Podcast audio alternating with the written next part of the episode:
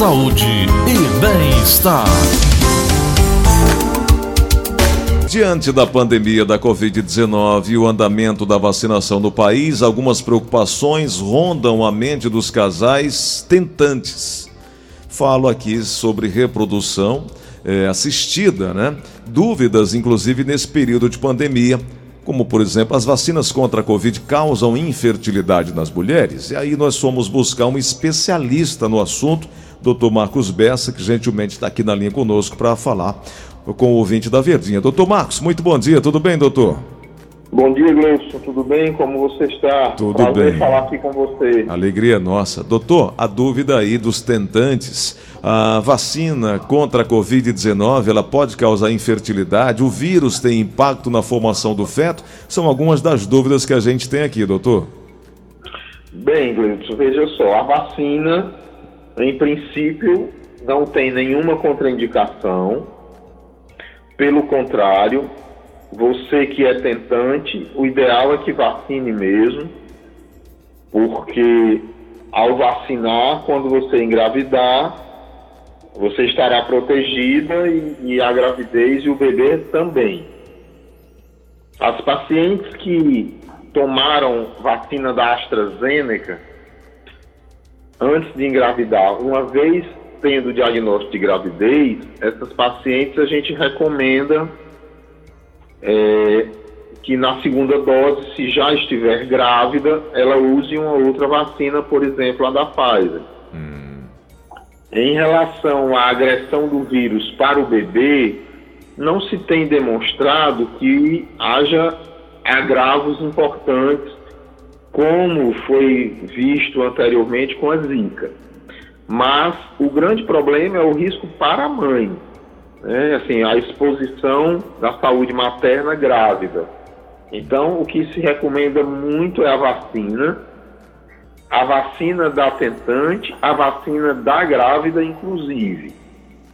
No caso da fertilização in vitro, é, pacientes que não tiveram Covid e que não vacinaram ainda, elas podem fazer o tratamento em geral, a gente faz o tratamento, faz o congelamento dos embriões.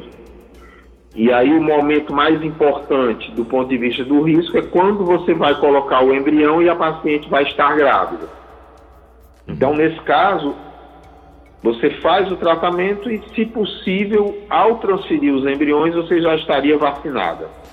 Seria o ideal, vamos dizer assim. Doutor, confirmando o que o senhor está falando, eu estava olhando aqui que um estudo realizado em Israel comparou os resultados de tratamentos de fertilização in vitro em 36 pacientes antes e após a aplicação da vacina da Pfizer, demonstrando que os resultados de tratamentos para engravidar foram inalterados pela vacina, ou seja, em nada prejudica, né? Agora, algo que precisa é, é, de uma de uma tranquilidade para o, o casal é que mais prejudicial é a junção entre ansiedade, estresse né, e a cobrança, que isso precisa ser é, é, é conversado é, e buscado um especialista antes de criar um, um, terror em casa em relação a essa ansiedade, a cobrança é e, e, possível, e possível infertilidade, né, doutor? É verdade. Agora, o que tem se observado, Leite, é alguns casos de alteração nos espermatozoides de homens que tiveram Covid. Está se discutindo isso. Não é hum. algo ainda fechado, não é algo. Mas, pelo menos nos meses iniciais pós-Covid, aqueles casos graves, podem ter repercussão na qualidade do sêmen. Uhum. É, então, a gente tem é, tido esse cuidado, essa observação com os homens que tiveram Covid de maior intensidade, se há alguma repercussão na qualidade dos espermatozoides. Então é Mas, o, o, ideal, doutor, desculpa lhe interromper, é que os homens que estão nesse processo é, façam um, um, exame de espermograma para avaliar a qualidade? Esses que tiveram é, normal, Covid? Normalmente, normalmente eles já fazem. Uhum. Se ele tiver Covid, e se for mais intenso, é bom fazer uma reavaliação. Isso aí a gente tem sugerido. Hum. E, e assim, o grande ponto é, tem que ter medo do Covid, não tem que ter medo da vacina. Ou seja, as pessoas às vezes têm discutido bastante o medo da vacina, mas o medo maior é de uma tentante ou, ou de uma grávida, principalmente, ter o Covid. Por isso a gente está recomendando a vacinação em todas as fases. Na fase de tentante, na fase de gravidez inicial e gravidez tardia. Se a, a oportunidade da vacinação surgiu, você não deve perdê-la. Doutor, em relação aos homens, eh, o senhor fala na quantidade, esses que tiveram Covid, fala em quantidade e qualidade desses espermatozoides, né? Isso, exatamente. Na capacidade reprodutiva Isso. que envolve tanto qualidade quanto quantidade, Gleudson. Uhum. Doutor, então é, é, importante. Doutor, é, uma observação aqui, o, o Paulo, que, tá, que mora na Aldeota, está perguntando o seguinte: ele tem 22 anos, está é, tentando junto com a esposa, só que ele tem 30 dias que teve Covid. Ele pergunta: é melhor esperar um pouco mais? Qual é o prazo pós-Covid que eu posso intensificar o, enfim, é, é, essa busca pela gravidez? Olha, se ele teve de forma muito leve, eu não acho que isso atrapalhe. Se a doença foi um pouco mais intensa, ele pode fazer. Ele teve há um mês Daqui a um mês ele faz um espermograma e aí ele já faz uma avaliação de como está a situação. Quer dizer, seriam decorridos aí dois meses desde o Covid. Perfeito. E aí você deu tempo já uma renovação dos espermatozoides. Uhum. Doutor Marcos, o SARS-CoV-2 ele tem potencial de causar lesão grave em diversos órgãos além dos pulmões. Isso pode a, a, a acabar afetando também os testículos?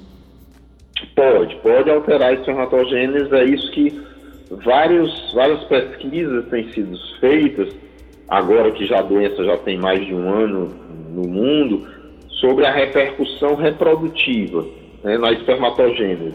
Então pode afetar, sim, e, isso é importante. É, a gente, na verdade, Leus, tem muita coisa que ainda vai surgir do Covid, porque inicialmente o foco era o pulmão, hum e aí, agora que você já tem decorrido um bom tempo desde os primeiros casos, você começa a poder perceber as sequelas tardias. Uhum. E certamente a reprodução está sendo afetada. É claro que isso demanda estudo, né, doutor? É, cautela, é, para que não venha assodadamente dar uma informação que acabar causando um pânico na população, né? Com certeza, não. E outra coisa, essas alterações muitas vezes são transitórias, porque uma das coisas que caracteriza o Covid é uma intensa atividade inflamatória. Na medida que essa atividade inflamatória regride, as coisas vão lentamente retornando ao seu patamar de normalidade. Doutor Marcos, para quem está nos acompanhando agora, é, que conselho que o senhor dá para esses casais que estão aí como tentantes já há 3, 4 anos, como é o caso aqui de um casal que pede para não se identificar e ele pergunta qual é o ponto central do insucesso. Eles já tentam, eles já tentam há quatro anos exatos. Isso. Olha, ah. o primeiro passo é fazer uma avaliação de, completa de fertilidade. Uhum. Fazer espermograma dele, raio-x das trompas dela, a histerosalpingografia fazer acompanhamento, a monitoração ultrassonográfica da ovulação, avaliação da reserva de óvulos. Então, na verdade, uma consulta com o especialista em reprodução humana e a partir dessa consulta estabelece-se aquela rotina de fertilidade, uma pesquisa de fertilidade que você consegue fazer num intervalo de tempo relativamente curto e traça a partir do resultado, dos resultados dos exames uma estratégia que possa nos trazer uma gravidez ou, ou descobrir o motivo do porquê dessa gravidez não está vindo. Quatro anos de tentativa é um tempo muito longo, então cabe a partir de seis meses a um ano, tentando sem gravidez, merece uma investigação bem feita, né? E aí, particularmente, a pressa ainda maior quando aquela mulher tem mais de 35 anos. Doutor, eu lembro que em junho nós conversamos aqui na Verdinha e o senhor trouxe aqui à luz uh, uma campanha também que estava sendo colocada a nível mundial de conscientização da infertilidade. O senhor falou que o tempo é entre seis meses e um ano para que o casal possa encontrar aí o, o caminho certo. Esse tempo em demasiado já, enfim, já não é para acontecer. O que nos faz, doutor, pensar sobre a condição e as diversas causas que merecem ser investigadas e potencialmente tratadas nesse contexto, porque mulheres e homens devem ser avaliados simultaneamente. Agora, em alguns casos, o fator masculino é isoladamente determinante para a dificuldade da gestação, né?